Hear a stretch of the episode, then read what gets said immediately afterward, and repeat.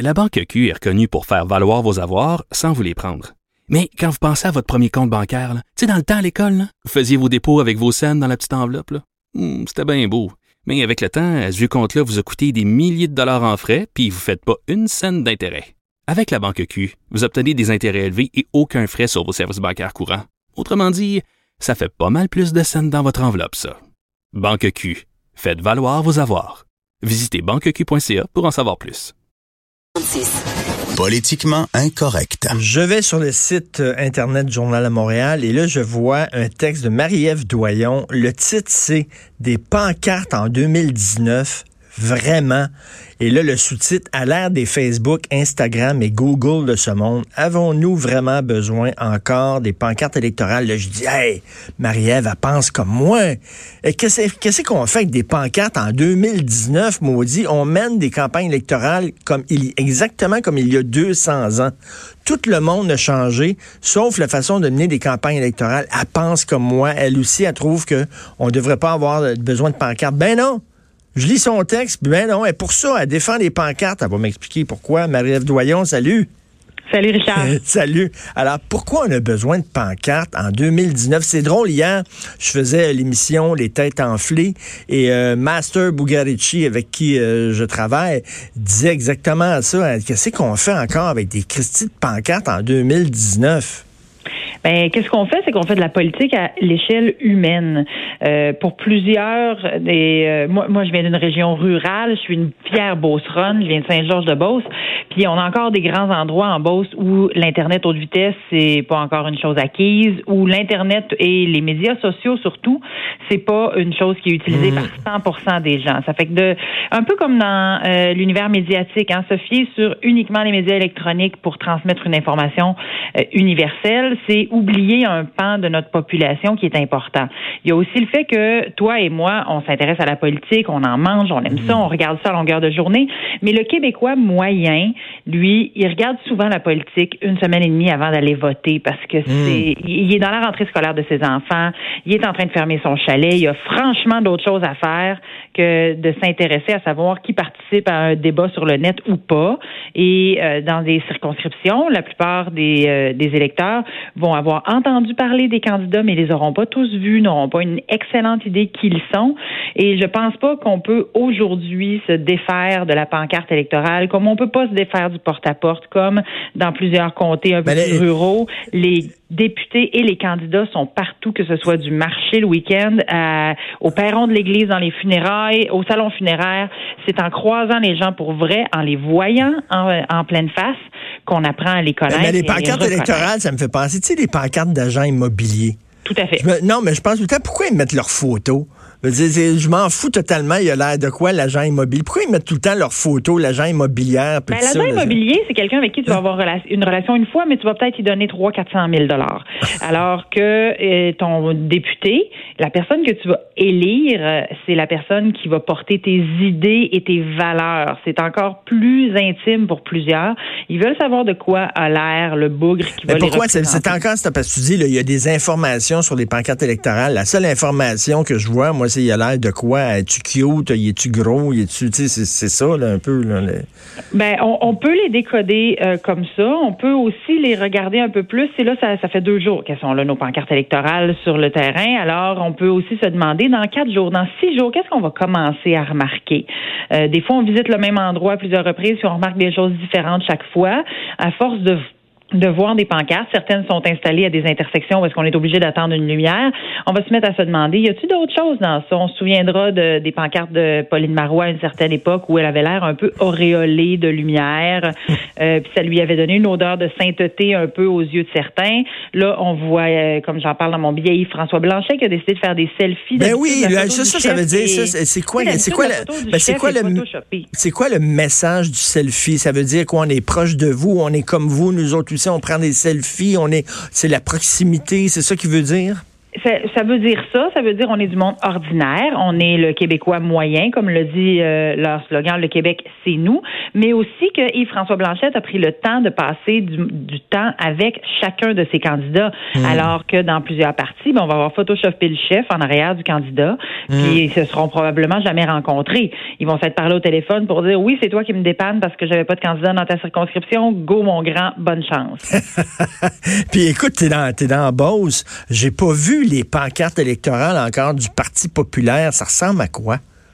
Euh, c'est extrêmement traditionnel. C'est M. Bernier qui euh, regarde, si on est face à la pancarte, qui regarde vers la gauche dans une photo délavée, euh, blanche et bleu-gris. c'est pas très coloré, peu de, sais, on, voit les couleurs vibrantes qui ont été utilisées par le NPD, les libéraux, les conservateurs, gros bleu bien fort, bien ferme, et le, le, orange marquant au NPD. Mais M. Bernier c'est un petit peu plus pâle. Ben, c'est bizarre parce que c'est bizarre parce que lui, il n'est pas délavé pendant tout. Au contraire, c'est quelqu'un qui devrait avoir des, couleurs criardes, c'est bien lui. Sont un, peu plus petites que les autres, mais dans, en tout cas dans sa circonscription à lui, et c'est ce qui a fait dire à certains que mon Dieu, il a l'air de sentir la soupe chaude. Il y en a à tous les poteaux même dans des zones euh, de revitalisation culturelle où euh, moi je, sais très bien qu'au centre-ville de Saint-Georges parce que j'ai été membre de ce conseil d'administration là, il y a un organisme qui a créé un espace muséal à ciel ouvert magnifique et il est en ce moment entièrement défiguré d'affiches électorales de M. Bernier. Oh oui, ouh, c'est une bonne idée Donc, M. Bernier, ben euh, c'est une bonne idée. J'ai mis un lien dans mon texte vers une publication sur un média Beauceron où les gens commentent et les commentaires ne sont pas tous favorables envers cette technique-là qu'a choisi M. Bernier. Euh, il faut se souvenir que dans les deux dernières campagnes électorales, en 2015, M. Bernier avait acheté des panneaux Pattison. Ça semble être une tradition chez lui. Et euh, il n'avait pas beaucoup posé de pancartes électorales. Et en 2011, il n'en avait mis aucune en prétextant que c'était pour des raisons de respect de l'environnement et pour ne pas de faire de pollution visuelle. Donc, de ce côté-là, il a fait un 360 clairement. Écoute, la mairesse Boucher, elle avait décidé de faire les choses différemment en disant j'aurais pas de, de pancarte, j'aurais pas de campagne et tout ça. Euh, puis finalement, elle avait gagné. Euh, ça, c'est peut-être possible pour une mairie, mais c'est pas possible pour, pour une élection euh, fédérale ou provinciale. Ben, c'est possible pour euh, une personne qui est assurée de sa circonscription. Mmh. Au Québec, en ce moment, on l'a vu euh, avec les élections provinciales, les euh, résultats sont de plus en plus éparpillés entre différents partis. Il y a des tiers partis qui prennent la place. On présume que dans la présente élection, le Parti vert va venir grappiller des votes à tout le monde un peu.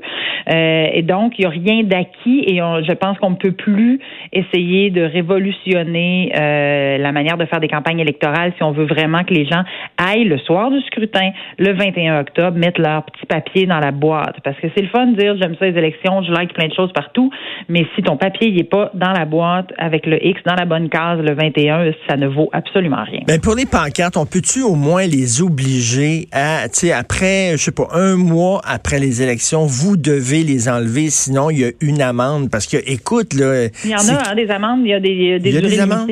Il y a des amendes, il y a des durées limitées, il y a euh, des endroits où ce n'est pas permis d'en mettre et lorsque le ministère des Transports ou la municipalité doit les retirer, il y a des euh, la facture euh, assez salée est envoyée aux candidats qui sont fautifs. Ah, OK, parce que écoute, mm. je disais, là, il y, a, un comté actuellement au Québec où il y a encore une photo de François Legault qui date des dernières élections provinciales. Donc, euh, il va falloir que quelqu'un y aille. Euh, si euh, j'imagine que l'équipe de M. Legault a lu cet article-là que j'ai vu passer moi aussi, parce qu'il y, y en a toujours un peu, hein, une échappée qui avait été posée derrière une branche d'arbre ou en tout cas. Mais ça, il faut les enlever parce qu'il y a des pénalités. Par ailleurs, je saluais dans mon texte et je, je pense que c'est intéressant de le dire. C'est la première fois qu'on voit un parti vouloir innover en matière de pancarte en faisant des affichages recto verso pour éviter de mettre deux coroplaces sur le même poteau d'hydro. Et euh, ça, ça a été été très imaginatif de la part du Parti libéral. Moi, j'en entendais parler en coulisses depuis plusieurs semaines. On me disait, vous allez être surpris, les pancartes électorales qu'on va présenter vont être des pancartes euh, recto-verso. Puis tout le monde disait, ben oui, on va avoir un poteau dans le front. Et finalement, euh, le, résultat est assez efficace selon moi. Il est sur le, sur le côté du poteau. Fait que tu peux y voir les deux sens. Non, en fait, la pancarte est appuyée sur le poteau. Donc, du côté recto, on, on voit une pancarte pleine. Et du côté verso, l'information est divisée en deux côtés séparés par le poteau. Donc, un côté avec le nom du candidat et de l'autre côté, euh, une portion de son visage. Alors que sur le recto plein, là, il y a des, euh, des pictogrammes qui permettent d'anticiper quels seront les engagements, la famille, les infrastructures, les finances publiques, ces choses-là. Et les gens qui disent, là, ça devrait être sur Facebook, puis si ça t'intéresse, tu vas sur Facebook, puis tu vois c'est qui les candidats. Toi, tu dis, il y a deux problèmes. Un, effectivement, je n'avais pas pensé à ça, mais tu as tout à fait raison. Internet rentre pas partout. C'est un grand territoire, le Québec puis le Canada. C'est un grand problème dans cette campagne. Hein? C'est ça va être des engagements importants. Ben oui, ça. Oui, oui. écoute, il y, a encore des... Moi, j'avais un chalet en Estrie, là, puis Internet rentrait pas. Je dis, attends une minute, là. Ma fille m'avait écrit à un moment donné, était en voyage, je pense que, écoute, était, je, sais pas, était où, super loin, dans une montagne, au fin fond du monde. Puis les autres, il y avait Internet. Moi, j'étais dans un village en Estrie, puis j'avais pas Internet. Non, en Beauce aussi, c'est assez fréquent. Euh, il y a des endroits, là, il y a des lacs euh, assez paradisiaques, mais il faut que tu saches sur le bout du quai de quel gars tu peux pogner l'Internet. C'est incroyable. Puis, puis deuxième, deuxième chose, faut pas surestimer non plus les lecteurs. Hein? Euh, je pense pas que les gens iraient nécessairement euh, s'informer sur Internet. Il faut leur mettre d'en face. Ben, il faut leur mettre d'en face. Si on se fie aux médias sociaux, là, n'oublions pas que les algorithmes des médias sociaux tendent à vous montrer de plus en plus de choses que vous aimez et que vous avez likées. Donc, si, si vous avez aimé toujours des publications qui traitent d'un seul sujet, on va vous montrer des publications politiques dans ce même sens et ça crée des chambres à écho qui ne permettent pas aux électeurs de voir toute la diversité de ce qui s'offre à eux, qui ne permettent pas toujours non plus de remettre en question vos propres opinions. Mmh. Nous, nous mmh. on en fait de l'opinion euh, dans, dans les pages du journal Journal Le Québec, euh, souvent les gens ne euh, sont pas d'accord avec nous, mais c'est essentiel qu'ils entendent des visions qui sont différentes des leurs. Parce que on continue à se remettre en question au quotidien. Ben oui, parce que tu sais, ben oui. chanter dans une chorale. Écoute, si mettons, euh, à un moment donné, j'ai fait une recherche, je sais pas pour un disque, mettons d'un chanteur, je sais pas trop quoi, je faisais une recherche, puis là, il, il s'arrête pas de popper des pubs de ce chanteur-là sur mon ordinateur. J'en ai rien à foutre. Mais eux autres, ils savaient qu'à un moment donné, je me suis intéressé à ce chanteur-là, puis là, il me pop ça là. Puis quand on va obstiner quelqu'un ou quand on va donner un contre-argument à quelqu'un avec qui on n'est pas d'accord, ben au moins on contribue à dire à ces algorithmes-là, ben ce sujet-là, moi, m'intéresse même si je ne suis pas en accord avec le sujet. Euh, ça, ça, permet d'avoir une plus belle diversification de ce qu'on voit sur nos écrans.